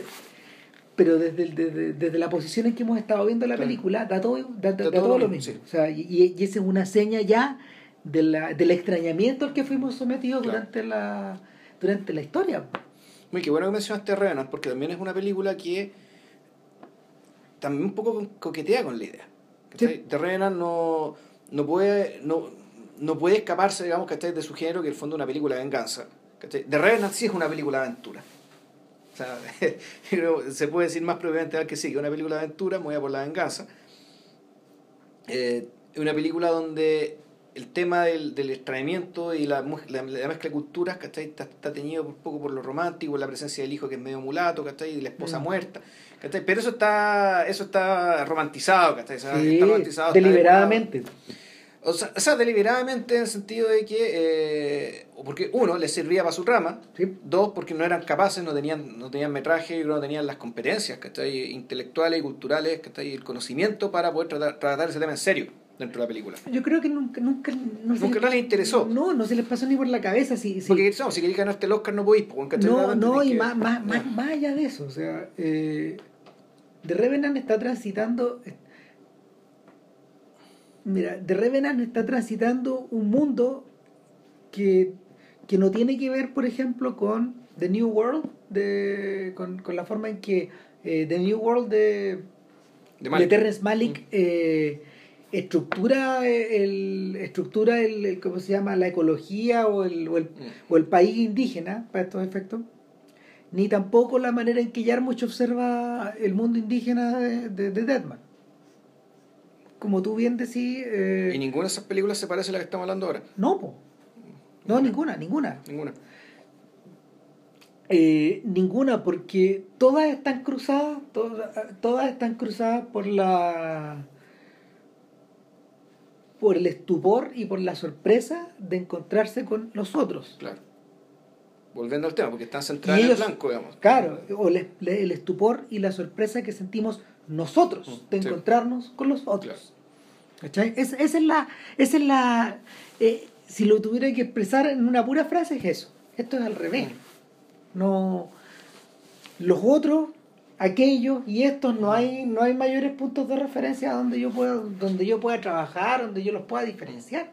Y esa es la cagada porque porque no en la medida en la medida de que hay que, de, que, de que como espectadores quedamos entregados como a los humores de Caramacate digamos que en, en, momentos reiterados de la película le dice al personaje y nos dice ya suelten las maletas desháganse de las bolsas esta weá se va a hundir. Esta canoa no puede navegar si tú estás con esta weá. Y, y, el, y finalmente, o sea, a ver, eh, Greenberg Koch no tranza. Greenberg Koch no, tranza porque en el fondo lo que él está llevando a cuesta es lo que iba a mandar Alemania. No, y lo, que, lo que él está llevando a cuesta más que, más que ser lo que él trajo, es lo que él va a llevar. Por eso lo que va a mandar Alemania, es decir, el conocimiento adquirido que quiere compartir al mundo. Exacto. Y es eso, y eso, y dado que como él no funciona con la memoria, o sea, tiene memoria, pero básicamente a esta altura funciona con la, mente extendida, digamos, la mente extendida a través de libros, digamos, y, otro tipo de, documentos. Y no, lo puede, no lo puede soltar. Claro, y, desde ese punto de vista, este sujeto que parece el Quijote físicamente, eh, él está metido en una misión y su tarea tiene una dimensión sacrificial. Y, eso es lo que lo está matando, en último término, Porque finalmente él, finalmente él se está, él se está secando, se está, se está convirtiendo en los libros que, que, va, que va a terminar. Claro, y, la tragedia está en que él, con, con, con todo su sacrificio, logra algo, pero no, no logra lo que él quiere. No. Eh, en cambio, el otro sujeto, el otro sujeto que está ahí, eh, está ahí con, motivos, con motivos secundarios también, que tampoco los vamos a mencionar porque en realidad eso es parte también de la, de la gracia, de la, gracia del cierre. Eh, este otro sujeto en realidad, él también hace lo mismo, o sea, él, también está sometido a esa misma presión y él sí se deshace de todo. Se deshace todo menos del fonógrafo, claro. Del fonógrafo. Y, y, por qué el fonógrafo? En realidad, eh, a, mí, a mí me hace sentido en la medida de que él viene, él viene absorbiendo las cosas de, de Greenberg Koch. Él como que él, él, ha dado una vuelta más en esta manivela y en el fondo lo que él se, a lo que él se aferra es a es más, más que un conocimiento es una emoción. Es a la emoción que él le provoca eh, volver a escuchar estos sonidos en la selva. Mm, sí, es, raro la cuestión. Bueno, uh, también puede tener un fin digético, es decir, necesito que suene cierta música en ciertas circunstancias para lograr ciertos efectos dentro de la película. O sea, eso está, eso está aprovechado. El, el, punto es que, claro, uno podría decir que ya, ya poniéndose más retorcido, es que el la, Greenberg Koch lo que hace es básicamente es traspasar conocimiento, eh, lo que él ve y lo que aprende al mundo de, de, algo que él ve, él percibe como en peligro. ¿ya? Y quiere a la vez conjurar ese peligro. En el fondo, él quiere decirle al mundo: ojo con esto, esto es un tesoro de conocimiento que está a punto de perderse. Paren. Lo que sea que estén haciendo, paren. La misión del, del, estadounidense, una misión que tiene que ver con otra cosa, que, que es secundaria, eh, pero que incluso uno podría pensar que como él en cierto sentido ya está recorriendo territorio cartografiado, él más que explorando, en cierto sentido está, digamos que es el primer turista que para allá, el primer tipo que está buscando una experiencia, digamos, y parte de la experiencia ¿cachai? Es puta, escuchar esta música de Wagner, ponte tú, ¿cachai? En medio de esta catedral, esta, esta extraña catedral que vendría a ser la selva amazónica. ¿cachai? Yo creo que hay una dirección un poco más banal, en ese sentido la película siempre, eh, el, la, cuando una historia se repite siempre es en el sentido de degradación, ¿cachai? Eh. y, y, y la degradación ocurre con el tema, bueno, partiendo de la frase de Marx, digamos que está se repite comúnmente, eh, ocurre con el tema de las misiones, ¿cachai? Y eh, uno podría decir también ocurre con los motivos de la persona, del, del segundo personaje, digamos. Que el, el primer personaje que viene, ¿cachai? El segundo personaje es un remedo en rigor del primer personaje. Bueno, hay un detalle. ¿Qué es lo que quiere escuchar Fitzcarraldo en la selva? Y bueno, y Caramacate también es un remedio, un- también es un remedio del primer Caramacate. Ah, sí, pues Sí. un remedio. Sí. Pero Era que- Caruso. Claro, pues, pero quería traer a Caruso. Quería traer a Caruso, crear Quería una- hacer un teatro. Claro, para traer a Caruso. Claro. Los motivos de uno se, se, se cruzan con los motivos del otro. Sí. ¿Cachai? Y, y, y, y, y en ese sentido que eh, pese a que la película profesa, pese a que la película ah, El abrazo de la serpiente profesa de independencia de las otras, sabe que depende de las otras. O sea, sabe que... eh, bueno, no te olvides, no te olvides de la cabalgata de las Valquirias en medio en de la selva también. En medio, claro, en medio del, del, del, del ataque, digamos, que está en Apocalipsis ahora. No, es- es- esta película creo que puso una gracia que no, no esconde. es- no- sabe que las otras películas existen, saben que los la, la gente que va a ver su película ya vio esas películas porque co- co- co- coinciden, digamos. De la misma manera, claro, de la misma manera que Caramacate está metiéndose otra vez en el mismo río, no está recorriendo el mismo río, es imposible, Claro. acordándonos la O frase sea, de Diego. el- el- Heródoto, eh, Claro. No, Heráclito. No, Heráclito, perdón. Eh, no estamos recorriendo el mismo río, pero estamos recorriendo la misma parte, sí. o partes similares. ¿Cachai? Ahora, eh, sí pasa, sí, sí, eh, sí hay una diferencia, sí hay una diferencia, sí hay una diferencia radical entre el primer y el segundo Caramacate. En determinado momento del camino, este viejo, este viejo senil, sí termina aceptando la estupidez que él cometió en el primero, en el, en el primer recorrido, digamos. Y era la, la negativa, en, en el caso de Caramacate, era la negativa total a, a, a dejarse. A mí me, parte de eso, me, queda, me queda en parte la sensación de que es su negativa total a dejarse contaminar. ¿Cachai? A a dejarse contaminar por la influencia del otro Ya. en la medida de que de que el otro es un extraño O sea, es que sí, pero no, porque mal que mal, el. Caramacate presenta desde el principio una rigidez. Cuando, cuando acepta, muy regañadientes, por las razones que ya hablamos, eh, tratar de curar a, a Günther Koch. No Günther Koch, no, era cuánto? Gruber Koch. Koch Brin Grimberg Grimberg Koch. Grin Koch Grimberg lo acabo de ver Ah, Koch Grimberg, ah, ya. estamos diciéndolo al revés Puta, Bueno, per- perdón. Cuando, Bueno. cuando dice, ya, voy a- te voy a curar, weón, ¿cachai? pero tienes que seguir mis reglas. sí.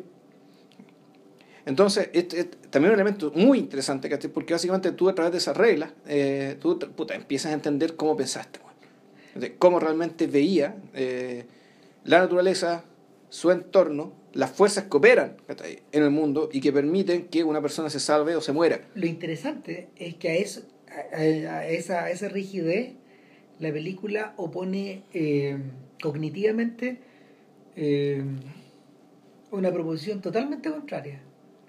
Y, y es la del galimatías hablado. Que en la película se hablan como tú bien decías hace un rato son cuatro Son cuatro dialectos. son cuatro dialectos yo por aquí anoté eh, que se hablaba espérate un poco aquí lo estoy buscando eh, bueno, de partida se hablaba, aquí ahí está, se hablaba por lo menos guanano, ticuna y, y huitoto, Y hay otro más. y hay otro más. Eh, y se hablaba alemán, Español, portugués, sí. inglés, Inglés. latín, Claro. catalán. Ya, y el catalán no me acordaba, fíjate. Sí, sí, no, yo lo reconocí. ¿Y por qué? ¿Por qué, por qué meter la torre de Babel acá adentro? ¿Cachai? Pues, Y, y, un poco como de Revenant, que también te da esa impresión. Esto de las bandas, que las distintas tribus de indios, están los ingleses, están los franceses. Esto, esto es- más que eso. Pues, Sí. Y la sensación era la misma. Es la misma. Es la misma. Es la misma. Y eh, el. Ah, bueno, de partida hay un tema, no sé, pues de partida hay un tema antropológico, que hay un Mm. tremendo desafío y es que en el fondo Guerra eh, llegó a acuerdos con distintas personas de las distintas etnias que sobreviven Claro. eh, para poder realizar la película, eh, tra- los actores con los que trabajó, la- las únicas dos personas que eran actores eran los, eran los blancos Ya. y todos los otros son sujetos que ellos fueron encontrando en el camino en sus fases de preproducción. Eh, hay personas que eran agricultores, hay otros que, por lo menos uno de los, uno de los caramacates es un profesional, es una persona que no sé, porque trabaja, vivía en la selva, pero que él, Ya. había, él había estudiado. Eh, había otro que es como el- uno de los dos o tres sobrevivientes que van quedando de, de su propia etnia, que Creo que es ese era el caramacate viejo. el viejo, claro. Y No, y entre ellos, porque Manduca, con cara- uno de los caramacates, eh, con caramacate joven, tenían que entenderse con signos, claro, porque no, no, hablaban dialectos distintos y no se entendían. y, y la, la, la los distintas lenguas que los las distintas lenguas que los blancos van hablando eran todas aprendidas fonéticamente Eh, porque uno de ellos creo que uno de ellos creo que es como no sé si danés Yo creo que holandés. o holandés Que el que hacía del, del alemán, claro de Koch-Gringer.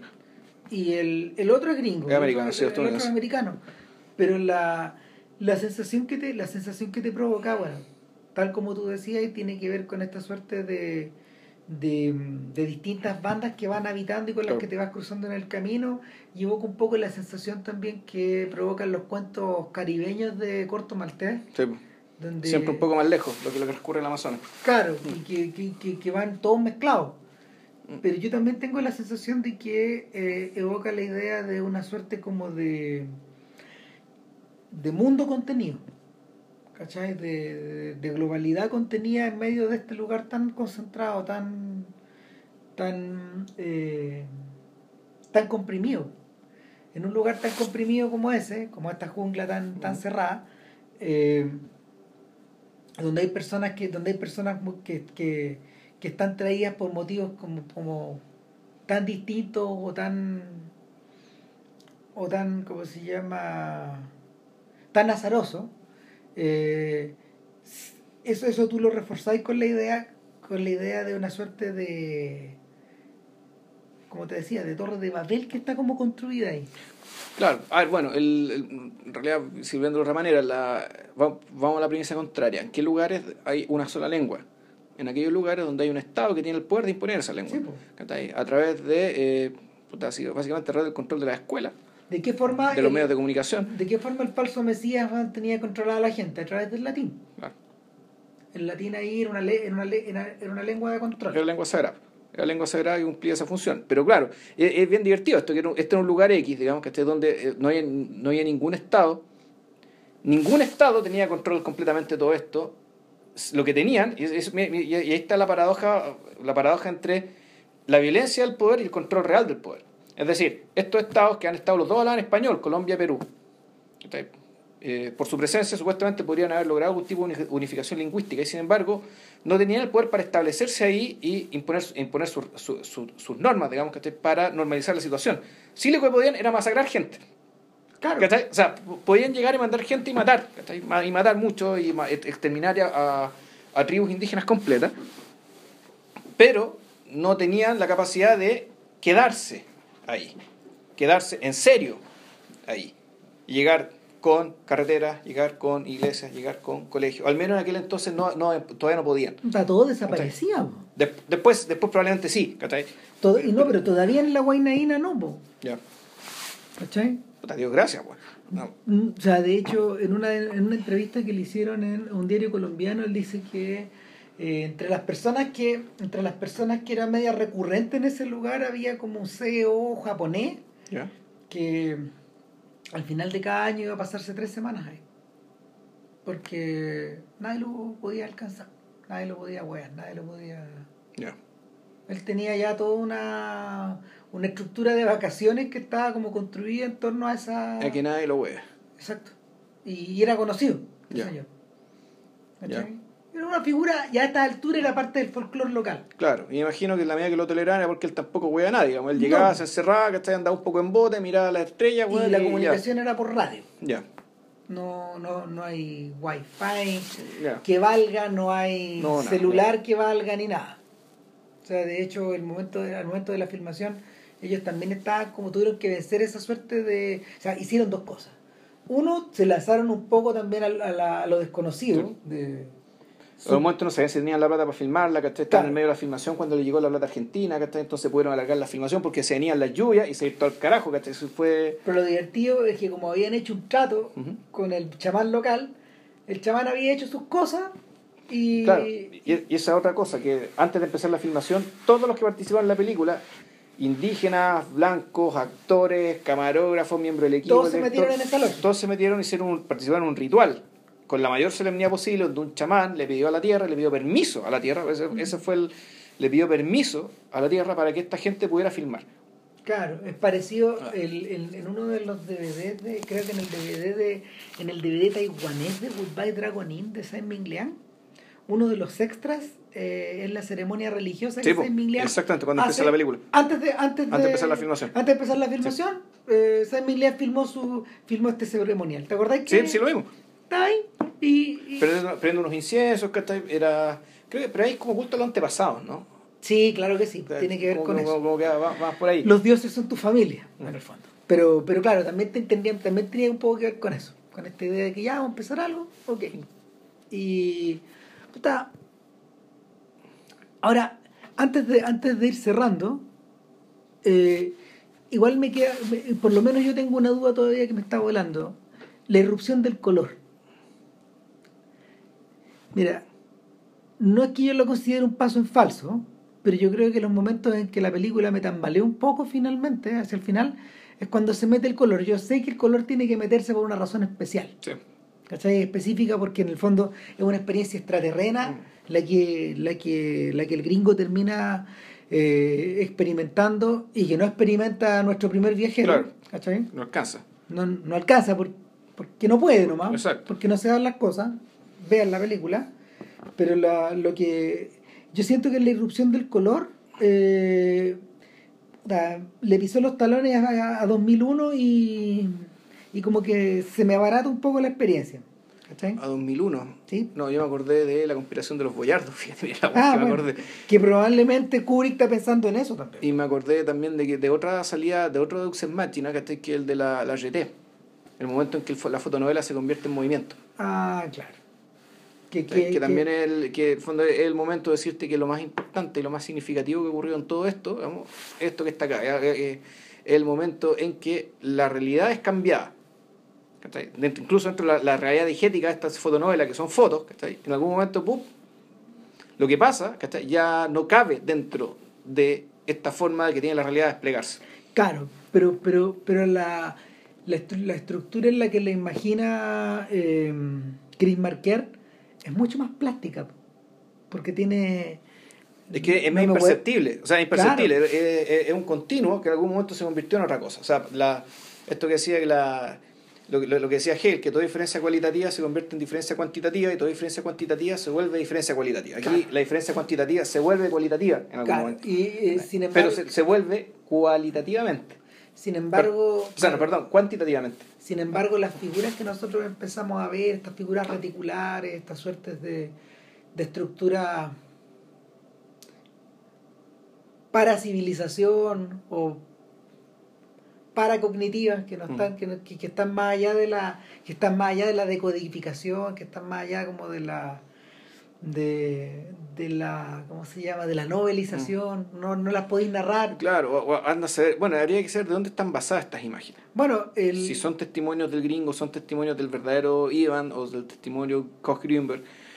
Ahora, un- uno podría decir que el verdadero, el verdadera imagen iniciática, digamos, ¿cachai? no es ni más ni menos ¿cachai? que el momento en que efectivamente el tipo lo puede ver todo y ve que efectivamente el Amazon es la serpiente. Que, que, que claro, ahí te, te explican, la, la gran serpiente es el Amazon. ¿cachai? Y el abrazo de la serpiente, puta, es básicamente las serpientes no tienen brazos. ¿cachai? Entonces, ¿cuándo- ¿cómo te abraza la serpiente? Cuando te envuelve para hacerte mierda, ¿cachai? Antes de comerte. claro Ese es el abrazo de la serpiente. Entonces, claro, y la película cobra todo sentido ¿cachai? cuando al final se sube, se sube en este cerro, ¿cachai? en busca de algo que no hemos mencionado a toda la, de, toda, toda la, que es la planta famosa. la planta famosa que es el McGuffin. Sí, ¿no? claro. No es que no lo hayamos querido mencionar, pero la verdad es que para estos efectos de lo mismo. Da lo mismo si están buscando. Si bueno, la yacruna, que es el nombre Claro. de la planta, existe o no existe. Si es esa- la yacruna, la rosa mosqueta, una receta de pizza, weón, que te da lo mismo. Da exactamente Sí, lo mismo. sí. Claro, eh, esto era lo que los tipos querían. Claro. En el fondo. La yacruna era un lugar que. o sea, eh, La yacruna era una, era una planta alucinógena Claro. que los chamanes consumían y que tenía X propiedades. Claro, Claro. Lo que le ocurre a Koch Greenberg en la película es que a él le dan otras plantas y no experimenta nada. Nada. Entonces él está muy amargado por esa situación. Y- Pero él está enfermo, supuestamente la, la lo va a salvar. O sea, él está enfermo del cuerpo. El segundo gringo, el segundo, el americano que llega después, él está buscando la yacruna porque él quiere recuperar su capacidad de soñar, porque él ya no sueña. Entonces, Claro. este gringo tiene enfermo el alma. Eh, y finalmente este gringo llega a la yacruna, digamos, y no les va a contar al final porque tú, tú, tú. Pero básicamente, el, y ahí tiene que ver con el tema del color que dice Cristian y todo, pero en algún momento tienes que subir un cerro que se llama el Taller de los Dioses. Es así, así es apodado, es una especie de cerro volcánico. El Olimpo. Es claro, un poco el Olimpo. Y desde ahí, todo esto que hablamos al principio respecto de qué es lo que miras y cómo miras y cuál es tu capacidad de ubicarte en tu entorno, que es nula, aquí la cosa más o menos se resuelve y te muestra el puta, tremendo plano donde se ve, se ve el Amazonas, efectivamente se ve una, al mismo tiempo una serpiente. Es una serpiente de agua que está ahí, rodeada de verde. que habíamos estado circundando Claro. todo este tiempo. Claro. O sea, en cierta medida esa toma final te describe el mapa que anduve, que estuviste, que estuviste atravesando. Y es un mapa que de hecho está referenciado en distintos momentos cuando ellos estiran los, los, Sí. los mapas, pre- los presuntos mapas que ellos como que han ido elaborando. con- claro, en algún momento cuando pierden las brújulas, que tienen que guiarse por las estrellas, ¿no? Entonces con las puras estrellas, ahí están ahí, ah, moviéndose. Claro, y como que hay unas garrapatas que Claro. dibujan que tienen que ver como con esta ida y esta vuelta y esta esta suerte de esta suerte de viaje en una dirección que durante toda la película es traicionada esa idea. Claro, no, bueno, está, eso está traicionado. Por otra parte, ya cuando llega el- al final de, la película termina, decimos cómo, pero hay una hay un texto que entre que te pone en cuestión o te hace reinterpretar todo lo que pasó al principio de la película, que es que dice los, eh, los testimonios de estas dos personas son los únicos registros que hay de un montón de pueblos. Es decir, los pueblos que fueron masacrados por la guerra del caucho o que murieron y que desaparecieron como consecuencias del daño infligido digamos, en ese periodo, eh, lo único que quedó de ellos fueron precisamente los testimonios de estos dos personajes, de, de- de esta- de este alemán y este estadounidense. Entonces, ahí lo. Y, y, si, eso, y si eso lo sumas ¿cachai? con la con el epígrafe inicial, ¿cachai? respecto de cómo la selva transformó completamente a la persona que la experimenta, eh, tú no es que ponga en duda lo que te acaban de contar, pero sí pu- puta, tiene la sospecha de que estos testimonios igual son testimonios además de gente alterada. Es decir, que lo que quedó de estos pueblos, que fue lo que estas personas vieron, claro,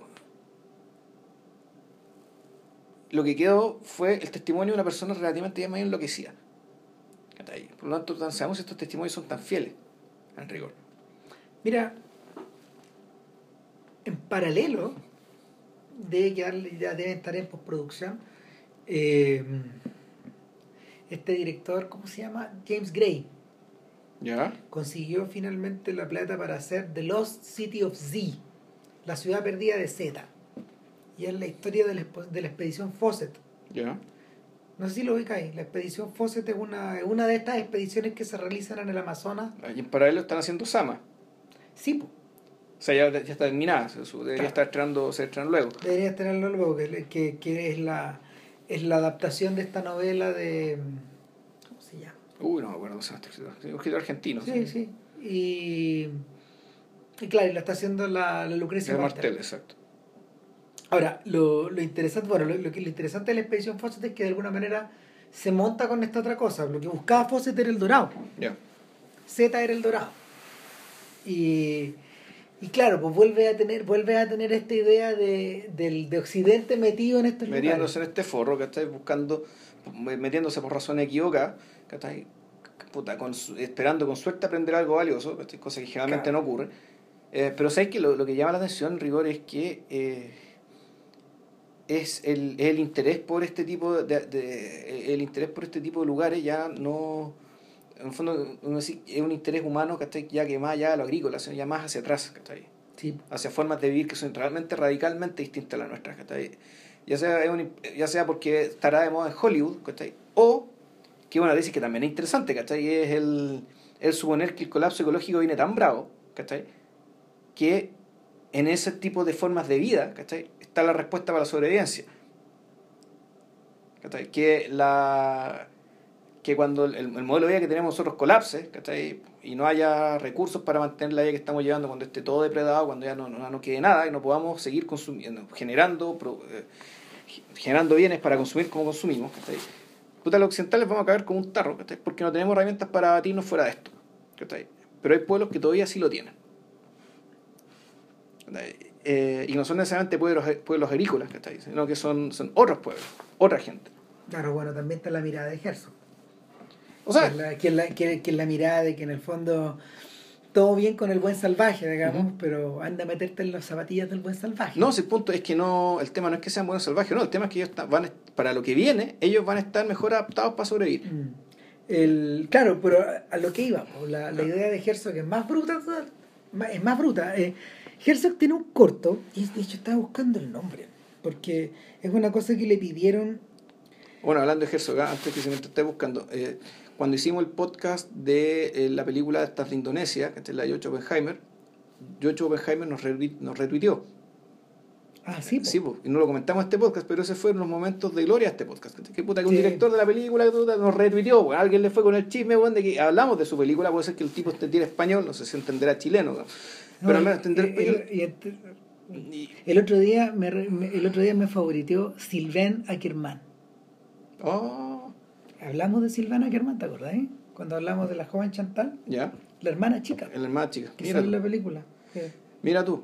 Pero el punto bueno, es que con, Ramiro llegamos a la, a la conclusión que si un día nos retuitea Herzog, sacaba este podcast. Sí, cagó todo. Cagó todo. O sea, ese fue. Después de eso yo me voy a dedicar a cultivar papas, weón, ¿cachai? No ver más películas, más todo lo mismo. Eh, eso, bueno, ¿qué decir de Herzog? Bueno, mientras estés buscando el dato. Eh, aquí está. 10.000 años más viejo. Así se llama. 10.000 años más viejo. Se llama, es un corto. ¿Ya? Es un corto que Herzog realizó el año 2002. Eh, estoy tratando de acordarme si lo hizo como para Discovery Films. ¿Ya?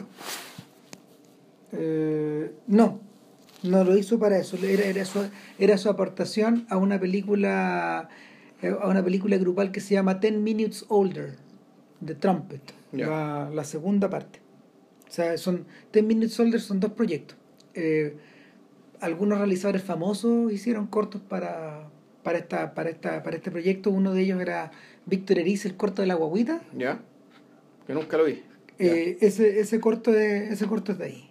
Hay uno de, de Bertolucci y un montón de gente. Entonces, lo que hace Herzog es ir a los. es ir a- al Amazonas brasileño y, y mostrar imágenes del primer contacto que tienen eh, los indios omoudas con la civilización. ¿Cachai? Entonces, eh, los etnógrafos habían llegado a la conclusión de que esta gente nunca había visto blancos Ya. por cómo por cómo, cómo reaccionaron cuando por cómo ya. reaccionaron por la manera en que por la manera en que los recibieron No, no solo eso, sino que si los vieron hace 100 años, que el mito. ¿Cachai? Claro. O sea, el mito del weón con descripciones bien poéticas, digamos, ¿cachai? Con las herramientas que ellos tenían para escribir este bicho tan raro, ¿cachai? Pero Claro. aparentemente ni siquiera a nivel de mitos lo, lo- Entonces- los tenían registrados. 20 años después Herzog se da una vuelta por el lugar y, y en 20 años se había producido el mismo proceso que se generó eh, con el descubrimiento de América las enfermedades la colonización la violencia pero todo comprimido en En 20, 20 años. O sea, era un milagro que todavía existiera ese pueblo. Claro, si queda, queda ahí, no, y los tipos están, los tipos están con celulares, no sé, estaba, estaba- habían, habían envejecido 10.000 años en 20. Ya. A propósito de las exageraciones que le gustan a Jesús. Claro, entonces como que especulan un par de cosas, es bastante corto, lo pueden ver en YouTube. Es bien increíble el corto. Ah, bueno, ya. Y, ¿Cómo se llama? 10.000 años más viejo. Claro, 10,000 years Oh, older. Ya. Vale. Me lo encontré por casualidad, po, y, y claro, es como una es como una suerte de curso acelerado de la cosa de, de, este- de esta idea que Herzog tiene en torno a que eh, eh, el ritmo de la el ritmo de la civilización contemporánea es tan apabullante, es tan omni es tan omnicomprensivo y, Tan atractivo también. y es tan atractivo Tan atractivo, sí. que- Tan llamativo, tan colorido, que llega a una conclusión parecida a la de Caramacate, al final de, del abrazo de la serpiente, que en el fondo él dice, eh, me equivoqué, po. de alguna forma hay que lograr que estas cosas que estaban guardadas se sepan. Eh, que, que, esto, que esto que yo protegí durante tantos años en mi, en mi choza eh, no se muera. Y de alguna forma, y esto probablemente es una de las cosas más audaces de la película, de alguna forma que, que esta cosa que era tan propia de los indios, de- tan propia de los indígenas, tan propia de los yari o de cómo se llama el pueblo, eh, se integre al resto de la cultura, Claro. que forme parte de esta otra cultura. Ahora, uno podría decir esto de incluso de un alegato, ponte tú, para que eh, los estados, ¿cachai? pongan plata para el cine nacional. Ah, lo podéis ver de todas maneras desde ese punto de vista. po. Es distinto, por ejemplo, claro. po. Particularmente ese cine nacional. Claro, es distinto, por ejemplo, al, al interés. Tú esto, si tú lo, lo- si tú te sitúas en el mundo de García Márquez, por ejemplo, que, que en los años que en los años 60, cuando, cuando ya estaba establecido como escritor, se va a México. Eh, creo que vive ahí, ¿no? vive un rato en México. Y junto con Carlos Fuentes empiezan a hacer películas. Y, y empiezan a hacer películas de historias que García Márquez había escrito en Colombia, digamos. Pero de alguna manera, de alguna manera ese era el, era el esfuerzo contrario. ¿cachai? Era la. No, no estaban persiguiendo exactamente crear un cine nacional, pero sí estaban persiguiendo crear más películas. Claro. O crear como, crear como un pasado. Esa era la, esa era la, esa era la idea base que había después, digamos. Claro. Nada. Bueno, las madres de, del señor Benito acaban de llegar, así que yo creo que es un buen momento para terminar el podcast. Eso. Que estén muy bien. Y la próxima semana vamos sí o sí con Bob Fosse. Bob Fosse, A el legado, seamos- las películas, Ah, etcétera. Traer Bob Fosse de los 70. Exactamente. Así que eso, que estén muy bien. Cuídense. Chao. Vale, chao.